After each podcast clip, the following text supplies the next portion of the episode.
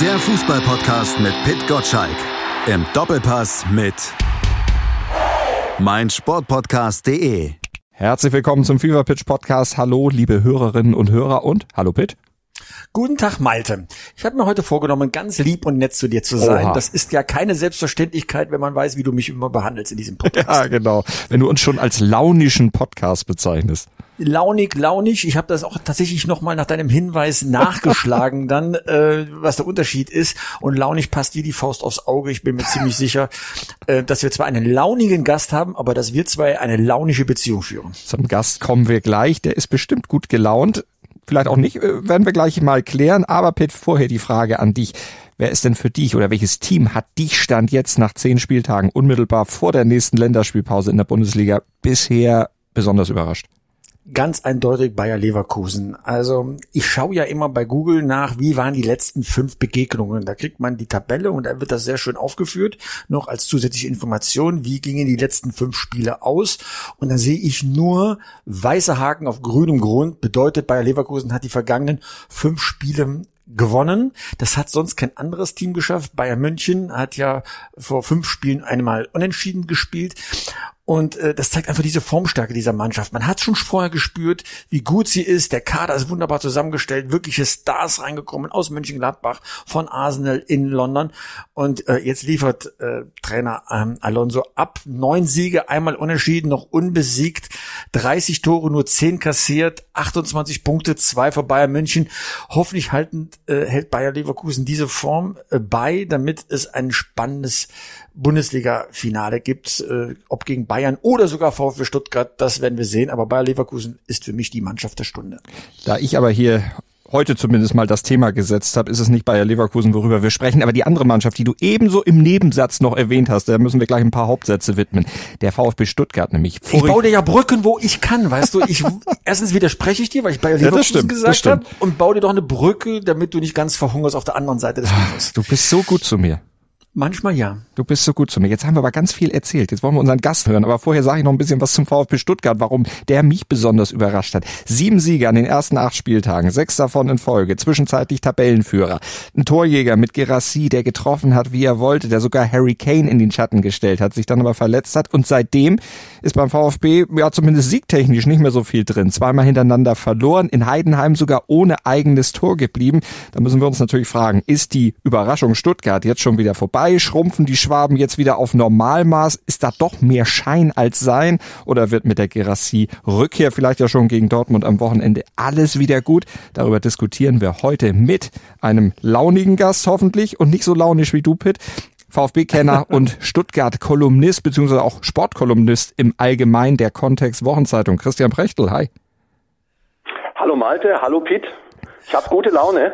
Das ist gut. Gleichwohl ich äh, mich frage, wie das mit eurer launischen Beziehung. Ich möchte da nicht reingezogen werden. Ich kenne kenn die Vorgeschichte nicht. Äh, ich bin aber ich bin weiterhin gut gelaunt. Also alles, was ich von dir weiß, ist, dass du alle Fähigkeiten eines Mediators hast, ja? Das ist die Aufgabe eines Gastes in diesem Podcast, zu vermitteln zwischen diesem äh, doch manchmal sehr frechen und mit einer Glaskugel ausgestatteten Malte Asmus und diesem in sich ruhenden, souveränen, mit aller Distanz betrachtenden Pit Gottschalk. Das ist die Aufgabe des Gastes in diesem Podcast. Ich habe die Glaskugel, aber du musst sie immer lesen, weil ich sie nicht Äh, verstehe. Ja, und äh, das weit von mir weisen, wir sind ja nicht zur Spekulation da. Aber jetzt lassen wir Das doch mal stimmt. unseren Gast Ja. zu Wort kommen. Du quatschst wieder alle. Nee, das war ja ich. Okay, Naja. leg los, Malte. Ja, beziehungsweise Christian, leg doch mal los. Worüber bist du denn mehr überrascht? Diese Serie zu Beginn oder jetzt diese zwei Niederlagen in Folge? Äh, also äh, um die Frage direkt zu beantworten, die Serie ist natürlich überraschender als die zwei Niederlagen, äh, weil nicht nur ich wahrscheinlich, sondern auch einige andere ähm, den VfB vor der Saison äh, eher im hinteren Tabellendrittel verortet haben. Es gibt ja da auch so Tipps, äh, die Propheten der Liga oder sonst was, wo du, äh, wo du vor Beginn die Abschlusstabelle am 34. Spieltag tippst. Und da habe ich in den letzten Jahren eigentlich den VfB immer relativ weit hinten gehabt leid geprüft, äh, weil was willst du auch machen? Aber es gibt so ein paar Sachen, äh, die sind dann doch nicht ganz so überraschend, äh, wo jetzt die ganze Zeit alle von Girassi sprechen. Äh, da lese ich auch überall, dass der, boah, das sei ja ein Wahnsinn, das hätte ja man nicht ahnen können und so weiter. Der war die letzte Saison, war der, weiß nicht, äh, mindestens mehr als die Hälfte war der verletzt und ich war zufälligerweise beim ersten Spiel in Bochum als der wiederkam, das hat der VfB dann gewonnen. Und äh, wenn der spielt, hast du gleich gesehen, dass von jeder Gegner muss äh, mindestens zwei, drei Mann für den abstellen. Der schafft Räume, der hält den Ball, der behauptet den, der und und außerdem schießt er halt auch Tore. Äh, geiler Typ. Das war eigentlich ja jetzt nicht die ganz große Überraschung, mhm. dass der gut ist. Aber ich finde, die größere Überraschung war noch, Christian, dass der VfB hm? Stuttgart überhaupt vergangene Saison in die Relegation reingerutscht ist. Die Mannschaft war doch besser als der drittletzte Platz der Bundesliga. Ähm, das heißt, wo, sie, wo, wo der VfB Stuttgart vorige Saison unterperformt hat, performen sie vielleicht jetzt über. Hast du eine Erklärung, warum sie letztes Jahr so schlecht waren? Also da kam ja, da kam ja vieles zusammen. Ähm, äh, ich glaube, kommt es nicht sogar von Bruno Labbadia, der Satz, wir dürfen nie vergessen, wo wir herkommen. Mhm. Und äh, wir kommen ja jetzt nicht mehr ganz äh, von 2007, wo wir Meister waren, sondern äh, ab da sind wir ja quasi in einem in einem beständigen Abwärtsstrudel äh, und äh, mit Abstiegen und allem. Es ist eine einzige Katastrophe gewesen und die Stimmung ist so schlecht gewesen und äh, die Personalentscheidungen waren oft falsch und jetzt also, weil du direkt fragst, äh, letzte Saison, da ging es ja auch noch drunter und drüber mit den Trainern, mit dem Herrn Mislintat, äh, mit dann hier immer auch äh, immer noch die, Aus die Nachwirkungen von Auseinandersetzungen in der in den Teppichetagen. Äh, das geht wenn die Stimmung immer so schlecht ist, äh, dann das Einzige, was hilft, ist, äh, dass die Mannschaft auf irgendeine Weise mal ein paar Punkte holt, gewinnt. Und wenn du nämlich gewinnst, dann ist alles andere scheißegal. Äh, wie die sich da streiten, was die sonst machen, wen die feuern oder so, das, das geht alles, das ist dann alles im Hintergrund, wenn die gewinnen. Aber beim VfB war es halt so vertragt überall, dass die Mannschaft gar nicht gewinnen konnte. Ich glaube, es war auch auf dem Platz, im Training, in der Kabine und so weiter, war die Stimmung ja auch eigentlich nie besonders gut. Und irgendwann, irgendwann äh, geht's halt dann auch nicht mehr. Ich bin natürlich jetzt, äh, ich bin der Erste, ich schreie am lautesten immer Champions League, ich schreibe Champions League in Großbuchstaben, äh, weil wir beim VfB Stuttgart natürlich ähm, traditionell auch größenwahnsinnig sind ähm, und, und äh, uns umso mehr freuen. Ich meine, wir sind Dritter, wir haben jetzt auch guten Fußball gezeigt. Wenn du im Stadion bist, die Stimmung ist fantastisch. Ähm, äh, es ist doch eine einzige Freude und das nehmen, ich glaube nicht nur ich, sondern viele andere auch, nehmen das natürlich mit wir reiten die Welle, bis sie bricht und äh, dass sie brechen wird, äh, das ist, glaube ich, auch nicht besonders unwahrscheinlich. Ähm, jetzt kommen große Gegner auch, dann wird man sehen. Äh, in Leipzig, gegen Leipzig haben wir, glaube 5-1 die Hucke voll bekommen.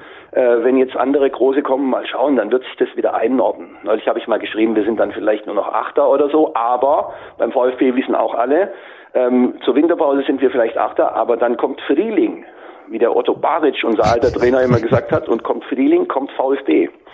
Und unsere traditionell starke Rückrunde wird uns dann, Größenwahn, äh, wieder Richtung Champions League spülen. Ich weiß es auch nicht, aber äh, man muss es doch so sehen. Sonst macht ah, das Danke, danke für die Schlagzeilen, danke für diese Schlagzeilen. sowas, sowas ist ein guter Gast, der sofort die Überschrift mitliefert. Brauche ich am Ende gar nicht mehr groß drüber nachdenken. An der Passage kommen sie, die ganzen Vorschläge. Frühling letztes Jahr ja auch die Trendwende. Anfang April, da hat Sebastian Hoeneß übernommen mit dem Rücken zur Wand. Äh, wie hat er das, diesen Umsprung aus deiner Sicht geschafft? Was hat er mit dem VfB da gemacht? Also nur Selbstbewusstsein aufbauen kann es ja nicht sein. Da muss ja fußballerisch auch noch ein bisschen was passiert sein. Also ich bin ja nun wohnhaft in Heidelberg und der Sebastian Hoeneß war ja auch Trainer in Hoffenheim. Und äh, dort, ich bin da nicht ganz äh, drinnen oder so, aber was man gehört hat, ist, äh, der macht, der trainiert sehr nüchtern, der trainiert sehr gut, der kann mit der Mannschaft und der kann Spieler weiterentwickeln. Ähm, jetzt ist er halt kein so Lautsprecher und und und und so weiter. War, man, der ist mir zu ruhig, hat es auch mal geheißen. Äh, aber das ist ein Trainer, der, wenn man wenn man ihm so ein bisschen die Ruhe gibt, der macht es mit der Mannschaft. Äh, vorher äh, Bruno, äh, der schöne Bruno bei uns. Erstens hat er seine Geschichte. Zweitens war das ja eine ein Geschrei an allen an allen Fronten äh, um den VfB rum, als der kam, dass der kam, warum der kam, wer den geholt hat äh, was weiß ich da, es war ja, die Leute hatten alle Schaum vor dem Mund. Haben sie heutzutage eigentlich auch immer schon aus geringfügigem Anlass, aber da war es halt besonders ungut auch äh, für den VfB. Den Hönes, den hat, den hat man halbwegs neutral, hat man den anfangen lassen Und dann hat er das gemacht, was er kann. Der hat seriös gearbeitet, hat Spieler weiterentwickelt, die sind alle. Jetzt hast du zum ersten Mal wieder gesehen, dass Leute besser wurden beim VfB. Ich meine, wir haben diesen mhm. Enzo Million, das ist eine Granate. Äh, der hat aber, wenn, wenn er überhaupt aufgestellt wurde, kurz Einsätze untergegangen, konnte er sich nicht zeigen und so. Und jetzt guckt ihr diesen Typ an, guckt euch diesen Typen an, wie der spielt. Äh, das ist ja fantastisch. Also den allein zu sehen, wie der mit dem Ball umgeht, was der sieht, äh, wie der spielt, wunderbar. Und das macht, also das macht Sebastian Hoeneß. Und der macht aus dem VfB jetzt nicht wirklich einen äh, permanenten Champions League Sieger. Aber wir spielen jetzt so, dass es den Leuten Spaß macht, dass es auch den Spielern Spaß macht. Waldemar Anton, äh, was hat der für eine Freude jetzt? Ähm, und, und letzte, bis, bis letzte Saison noch oh, hinten Fehler, löchrig, überfordert, auf der falschen Position und so weiter, was es alles hieß. Äh, es macht allen, glaube ich, einen großen Spaß. Jeder weiß, äh, dass wir nicht die beste Mannschaft Europas sind, aber äh, alle sehen, dass wir besser sind als ständig da hinten Relegation, Abstieg, was weiß ich, was für ein verdammtes Elend, dass wir besser sind, dass wir zumindest mit Freude im Mittelfeld mitmachen können und wenn du uns weiter so ein bisschen machen lässt, dann geht's vielleicht auch noch einen Schritt weiter nach oben. Ich spreche ja jeden Tag mit unserem Kolumnisten Alex Steudel, der kommt aus Stuttgart, deswegen ja, kenne ja, ich die schwäbische ja, Mentalität, kenne ich die schwäbische Mentalität ja ganz gut. Also das glaube ich sofort, dass so ein Sebastian Hoeneß, der Wert auf Arbeit legt statt auf Außenwirkung, dass der sehr gut ankommt in Stuttgart und genauso, dass die Euphorie so wächst, wie du das wirklich eindrucksvoll gerade äh, beschrieben hast. Jetzt habt ihr 21 Punkte, liegt auf Platz drei der Bundesliga. 21 Punkte, das ist schon zwei Drittel äh, schon eingesammelt, was man zum Klassenerhalt braucht. Wenn man auf Platz acht abrutscht, dann finde ich das aufgrund der Vorsaison ja eine deutliche Verbesserung. Man hat aus Sicherheit und Ruhe im Verein eigentlich ein tolles Ergebnis. Jetzt meine Frage. Kann es denn sein, dass bei aller Euphorie, die jetzt entstanden ist, man wird am Ende vielleicht nur Achter, was echt ein gutes Ergebnis wäre, dass die Enttäuschung so groß ist, dass da wieder etwas kippt in das Gegenteil? Oder ist man doch, sag mal, nah an der Realität, äh, wo die Mannschaft tatsächlich ja nun äh, aus der Folgesaison hergekommen ist? Wie würdest du die Situation einschätzen beim VfB Stuttgart? Also ich glaube, wir alle wünschen uns, dass wir mit Sebastian Hoeneß deutscher Meister werden. Es wäre übrigens ja der dritte Hoeneß, der deutsche Meister mhm. wird. Ähm, Richtig. Aber wenn wir Achter werden, dann sind Gut, ich meine, tue ich mich jetzt schwer, hier irgendwelche Prozentzahlen zu nennen, aber ich glaube, die überwiegende Mehrheit ist mit dem achten Platz zufrieden. Und es kommt dann darauf an, äh, dass nicht allzu viele Ex-Spieler äh, sich in der Presse kritisch äußern und dass die Leute dann äh, das vielleicht auch wieder äh, für bare Münze nehmen. Da, solche Sachen werden ja oft eigentlich nur durch die Medien verstärkt und durch die Plattformen und der eine sagt das und der andere sagt das. Ich glaube, achter Platz wäre am Ende des Tages super. Also ich meine, wie gesagt, nochmal den Bruno zitieren, wo kommen wir her? Und äh, dann aber weitermachen beim achten Platz, nicht alles wieder hinter, da, was haben wir falsch gemacht, es kann doch nicht sein, rumgeschimpfe, rumgebrudelt, sondern dann weitermachen, auch nicht den Trainer feuern, den Weg weitergehen. Und dann sind wir vielleicht auch mal Fünfter oder Vierter oder Dritter. Man sieht ja, es passiert, es kann ja alles passieren. Ich meine, wenn ich mir Leute wie Wolfsburg angucke oder so, was die für ein Geld ausgeben, was die alles machen, äh, und die sind äh, weit hinter uns. Äh, es kann, glaube ich, es ist vieles möglich in der Bundesliga, so zwischen Platz drei und Platz zwölf oder 13. Äh, da kannst du auch mal, da kannst, wenn es ganz super läuft, dann kannst du dich auch mal hochspülen.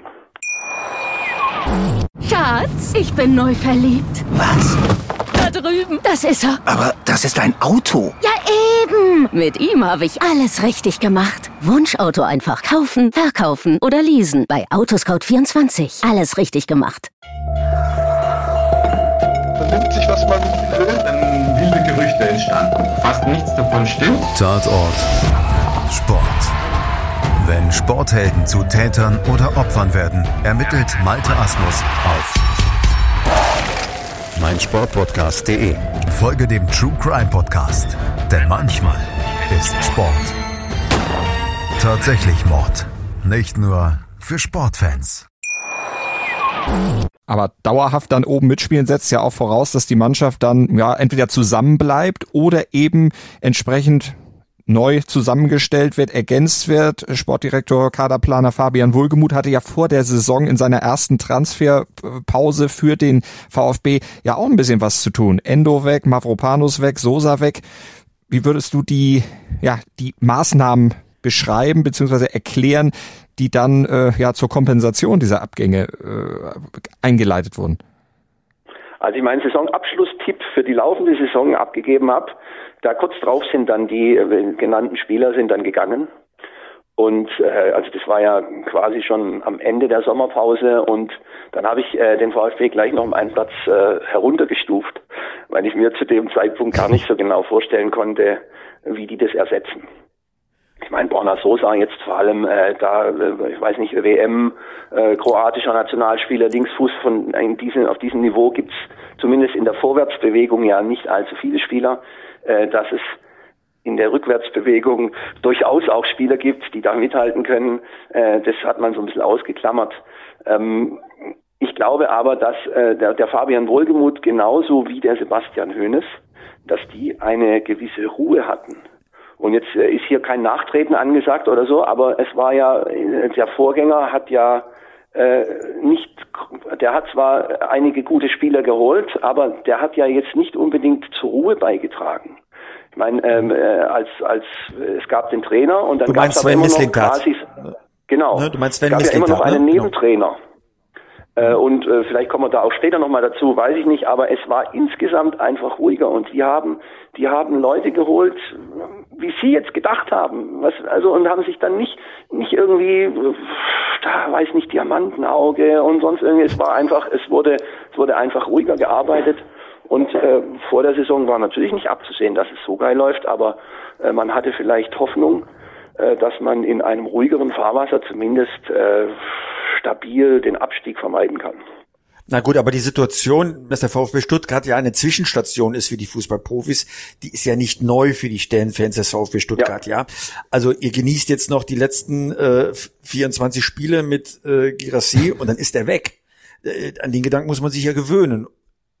Ja, Oder wenn nicht? er nicht schon vorher weg ist, aber da ist ja mhm. zum Glück noch der Afrika Cup da, das wird einige wahrscheinlich abhalten davon. Genau, das stimmt äh, natürlich. Den schon ne? in der Winterpause zu holen. Glaubst du denn, dass er so schnell schon gehen würde? Weil im Sommer ist er ja auch den Verlockungen des Auslandes jetzt nicht unbedingt erlegen gewesen. Ich tue mich schwer, aber es ist am Ende ja immer eine Geldfrage. Und äh, der VfB trotz trotz äh, des, wie hat man gesagt, Weltmarkenbündnisses, äh, jetzt also äh, der Daimler, wie wir in Stuttgart immer noch sagen, der Porsche äh, und, und äh, was äh, dann auch der dritte Investor, der kleine Jako, die die Trikots ja auch machen. Ähm, das heißt ja, das heißt ja nicht, dass wir jetzt plötzlich so viel Geld haben wie alle, wie die großen anderen auch, sondern das heißt, glaube ich, äh, soweit ich das von außen beurteilen kann, wir haben jetzt nicht weniger als vorher. Und ähm, dass man weiter quasi billig einkaufen, entwickeln und teuer verkaufen werden wird, das ist allen klar. Ähm, wenn du, weiß auch nicht, wenn du, äh, du musst ja jahrelang Champions League spielen, um überhaupt äh, in diese Gro in diese in diese Top 3 Gefilde zu kommen. Und auch dann ist es ja eigentlich nicht möglich, äh, weil da noch ganz andere Summen äh, dahinter stecken.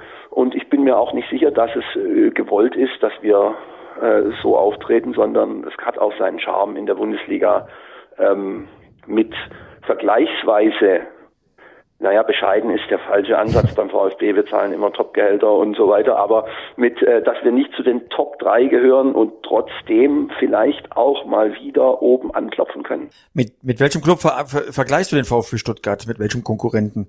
Wer ist so auf Augenhöhe? Eintracht Frankfurt?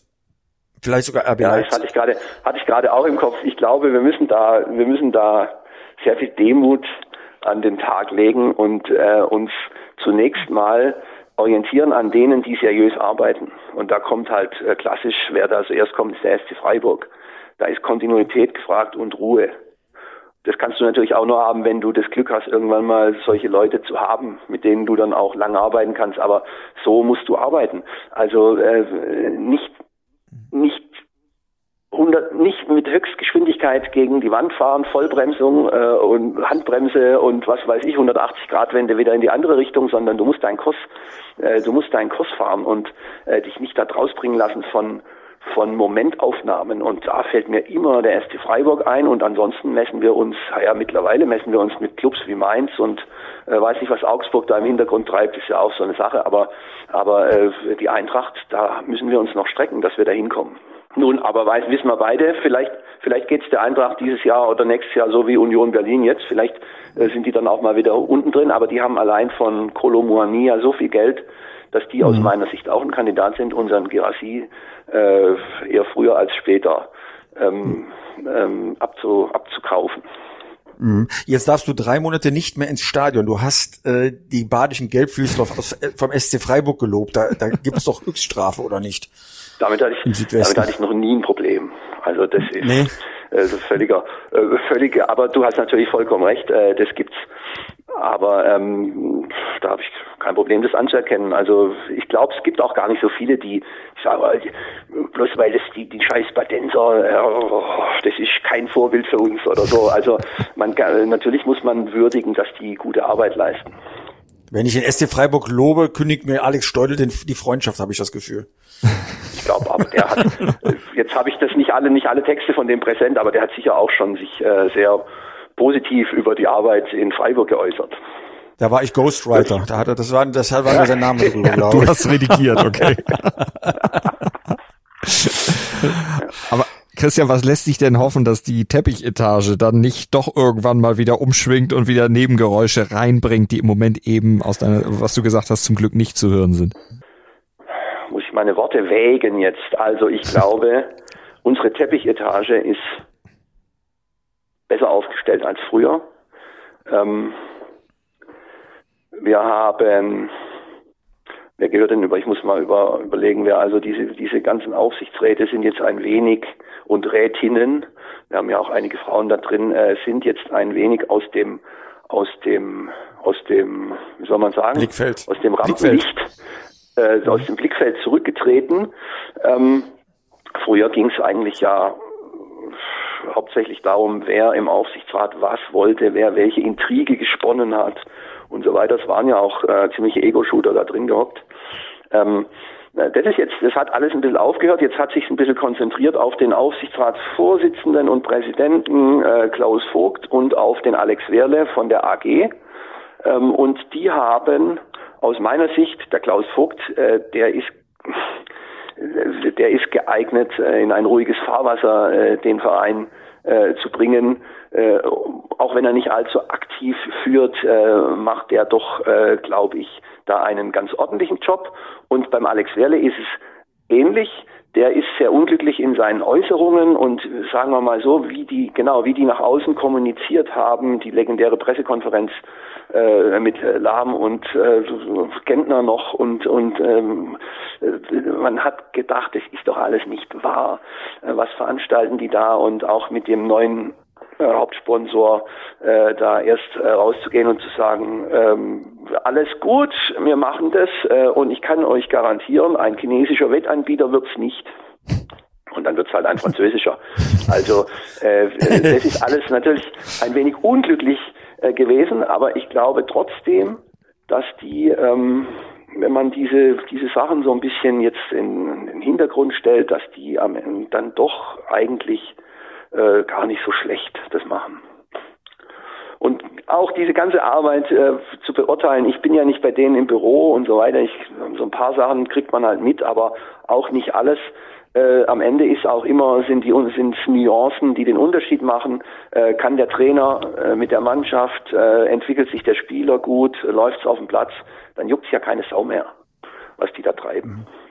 Interessiert auch niemand dann. Mhm. Also die Fans wollen, dass der VfB gut spielt. Und wenn, und wenn, die, haben überhaupt nicht, die suchen und gieren auch dann gar nicht nach, nach solchen Informationen über, über Intrigen und Ränkespiele im, im, ja, auf der Geschäftsstelle oder so. Das ist denen scheißegal, wenn die Mannschaft gut spielt. Und mhm. dann kann auch mal, wir haben immer auch, ich meine, der VfB hat eine vergleichsweise, weiß ich nicht, äh, relativ zahnlose Presselandschaft da.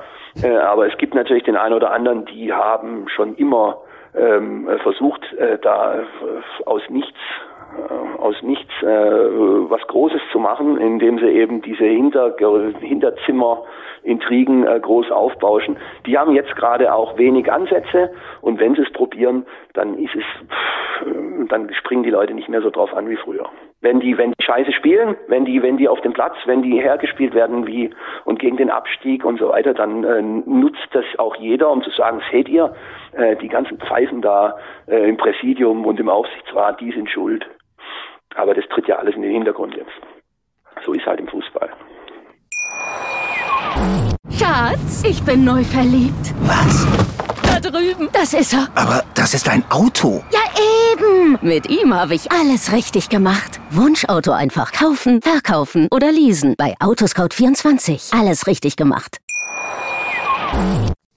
Jetzt gibt's am Wochenende das Duell mit dem BVB. Seit fünf Duellen ist der BVB gegen den VfB unbesiegt. Vier Siege, ein Unentschieden.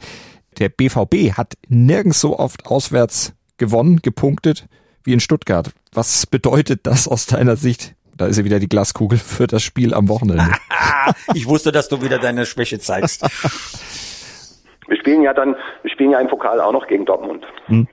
Also das ist ja ein Doppler sozusagen. Ich ja super. Jetzt äh, sage ich, ich rechne, ich äh, ich hoffe auf einen Sieg ähm, und rechne mit einer Niederlage. Siehst du, wie schwer das ist, wenn der, wenn, die, wenn, da siehst du, wie schwer das ist, wenn der Malte seine Glaskugel rausholt und nicht einfach reingucken lässt, ja.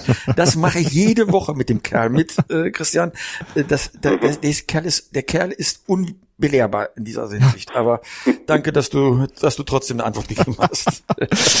Aber trotzdem nochmal und dann vielleicht auch ohne Glaskugel. Wie wichtig wäre es denn, dass Gerassi jetzt wiederkommt und da vielleicht sogar schon wieder mitmischen kann? Allein so auch für das Selbstbewusstsein der Mannschaft. Denn wenn man sich auf die Statistik mal oder die sich mal genau anguckt, die Hälfte aller VfB-Tore macht Gerassi und gegen Heidenheim, äh, da ging es ja selbst vom Punkt nicht mehr.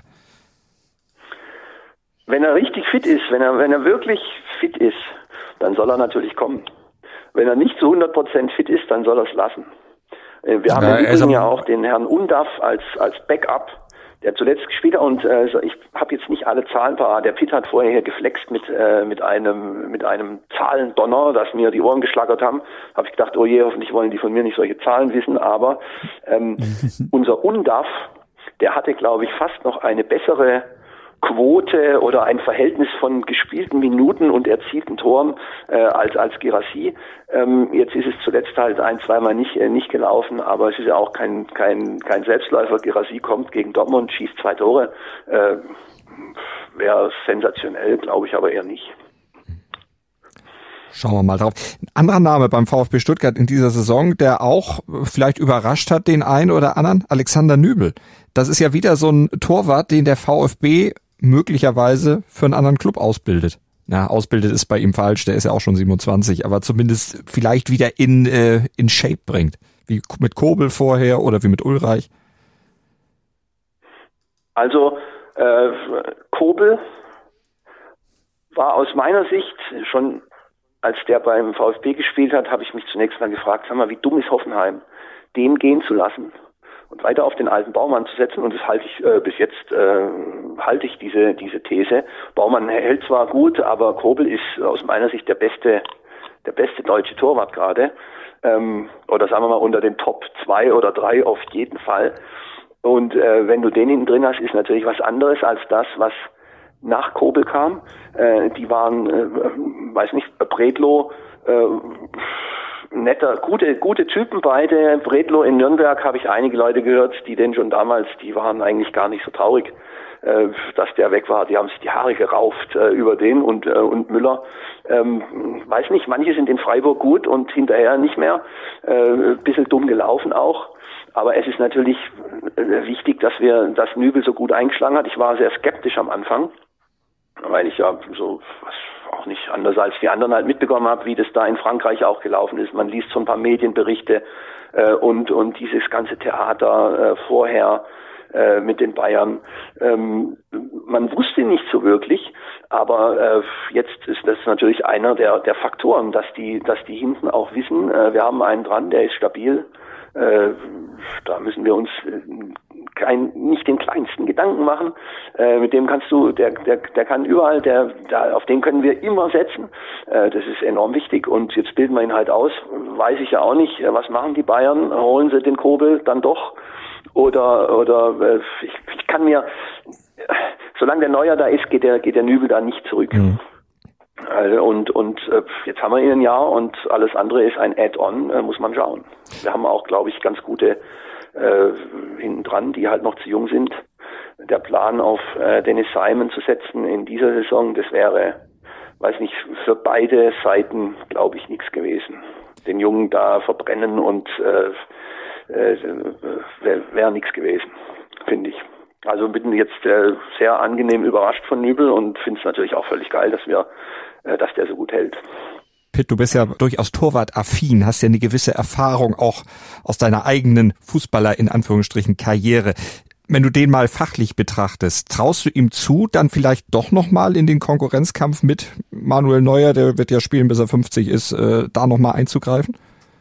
Nein, das wird auch nicht sein Ziel sein. Er ist damals von Schalke zu Bayern gewechselt, weil man ihm ja auch in Aussicht gestellt hat, die Nachfolge von Manuel Neuer anzutreten. Ähm, der Einzige, der nicht ganz mitgespielt hat, war eben Manuel Neuer, weil er keine Lust hat, zurückzutreten.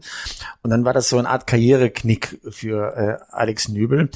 Er hat sich ein bisschen verdingt bei Bayern München, ist dann äh, zu AS Monaco gewechselt. Man konnte ihn da nicht richtig beobachten. Man hörte gelegentlich davon Bock war, aber nichts von seinen Großtaten. Und jetzt ist er wieder beim VfB Stuttgart in der Bundesliga also wieder in der Bundesliga, beim VfB Stuttgart so rum, und hat jetzt die Chance zu zeigen, was für ein nicht nur solider, sondern auch richtig guter Torwart äh, er ist. Und er hat die große Chance, jetzt mit dem VfB Stuttgart zusammen zu wachsen es wäre fatal, jetzt wieder zurückzukehren zu Bayern München, warum auch immer, um sich dort auf die Bank zu setzen. Nein, der Mann braucht Spielpraxis. Es ist ja auch nicht so, dass es jetzt ein junger Torwart ist, der ist auch schon 27. Man ist schon fast überrascht, wenn man das Alter hört. Und er muss jetzt spielen, spielen, spielen und nicht äh, die, die Ulreich-Variante machen, äh, der ja auch vom VfB Stuttgart zu Bayern gegangen ist um dort erstens auf der Bank zu sitzen und zweitens gelegentlich auszuhelfen, wenn Manuel Neuer verletzt ist. Insofern äh, völlig richtig, was Nübel macht, sich dort festspielen und in, in Fokus bringen. Und warum sage ich das? Der VfB Stuttgart macht Nationalspieler. Äh, selbst der beim HSV mh, hm, sehr sag mal, durchwachsene. Äh, Joscha Wagnermann ist beim VfB Stuttgart Nationalspieler geworden. Chris Führig hat sich in die Nationalmannschaft äh, äh zumindest zum, zum erweiterten Kreis gespielt. Und so kann es auch Nübel passieren, dass, wenn die Zeit äh, von Manuel Neuer äh, endet beim DFB, das kann ja schon nächstes Jahr sein, nach der Heim-EM, äh, dass er dann äh, wieder zum Kreis äh, des Bundestrainers gehört. Deswegen beim VfB Stuttgart bleiben, sich da mit Leistungen in den Vordergrund spielen und das tut er jetzt gerade. Also das wäre meine dringende Karriereempfehlung für ihn. Ähm, alles andere wäre jetzt für ein paar Merker oder für ein bisschen Glanz und Gloria und äh, Revanche für die Sachen der Vergangenheit. Nein, er, er muss jetzt sportlich argumentieren. Das ist äh, ziemlich eindeutig, was er zu tun hat. Karriere beim VfB Stuttgart weiter fortsetzen. Wobei da ja auch die Bayern und Stuttgart sich dann erstmal noch einigen müssten. Aber das ist äh, Zukunftsmusik, dann lasse ich die Glaskugel. Ich bin ja zumindest für eine Podcast-Folge lernfähig, wenn man mir das da nochmal sagt. Bis nächste Woche. Du bist nie lernfähig, das ist so ein Schmarrn, du bist nie lernfähig, ja. Du kommst nur durch die Hintertür und legst mich jedes Mal aufs Kreuz. Und weil die Gäste wechseln, äh, machen sie diese Erfahrung immer und vergessen das bis zum zweiten Auftritt. Also äh, ich habe dich da durchschaut und ich werde auch jetzt nicht mehr aufhören, das hier zu thematisieren, dass du mit einer Glaskugel äh, quasi hinter mir herwirfst. Ja, so, Punkt. Bisher habe ich aber noch nicht getroffen. Ich werf offensichtlich nicht so gut. Offenbar, ja. Oder du Na, fängst so gut. Du ja nicht. Was war deine Stärke als Torwart? Ähm, Christian, es war total schön mit dir hier diesen Podcast zusammen aufzunehmen. War auch Torwart in meiner Jugend. Ach, noch ein Torwart, Echt? um Gottes Willen. Fußball ja. und Handball später. Ja, ja. ja. Ja, siehst du, und, und Malte Asmus Fußballkarriere beschränkt sich auf die Rolle des Linienrichters wahrscheinlich. Nee. Ich hätte jetzt ganz genau zugehört, was da jetzt gekommen wäre. Wundliegender Stürmer, wundliegender Stürmer, wie Mario Gomez. Ja, also äh, bei mir hat es nur für sechste, für sechste Liga gereicht. Äh, mein Sohn macht die ja. große Torwartkarriere, aber das äh, ist dann zu privat, das will ich jetzt hier nicht so weiter, weiter ausführen. Ne? So, aber mein Sohn ist schon ganz gut unterwegs da. Also ganz gut, dass du toi, dann toi, toi. in die journalistische Richtung gegangen bist und dann nur meine Glaskugeln fängst. Das ist äh, Man muss wissen, was man kann, ja. Und äh, und wenn man wenn man weiß, was man nicht kann und trotzdem einen Podcast macht, äh, Malte, dann ist das auch völlig in Ordnung. Aber beim Fußballspielen sollten wir da Grenzen ziehen. Punkt. Ja, ich hab's so. verstanden. Ich sag nichts mehr. so, sollen wir aufhören? ja, bitte. Komm, wir müssen vor Stuttgart die Daumen drücken. Christian, vielen Dank. Das war ein super Podcast mit Absolut, dir. Christian. Danke dir. Hat Spaß gemacht. Ich bleibe weiter größenwahnsinnig äh, und bin aber auch nicht enttäuscht, wenn wir nur Achter werden oder Zehnter. Schatz, ich bin neu verliebt. Was? Da drüben. Das ist er. Aber das ist ein Auto. Ja, eben. Mit ihm habe ich alles richtig gemacht. Wunschauto einfach kaufen, verkaufen oder leasen. Bei Autoscout24. Alles richtig gemacht. Wie baut man eine harmonische Beziehung zu seinem Hund auf? Puh, gar nicht so leicht. Und deshalb frage ich nach, wie es anderen Hundeeltern gelingt, beziehungsweise wie die daran arbeiten. Bei Iswas Dog reden wir dann drüber. Alle 14 Tage neu mit mir, Malte Asmus und unserer Expertin für eine harmonische Mensch-Hund-Beziehung, Melanie Lippisch. Ist was, Dog? Mit Malte Asmus. Überall, wo es Podcasts gibt.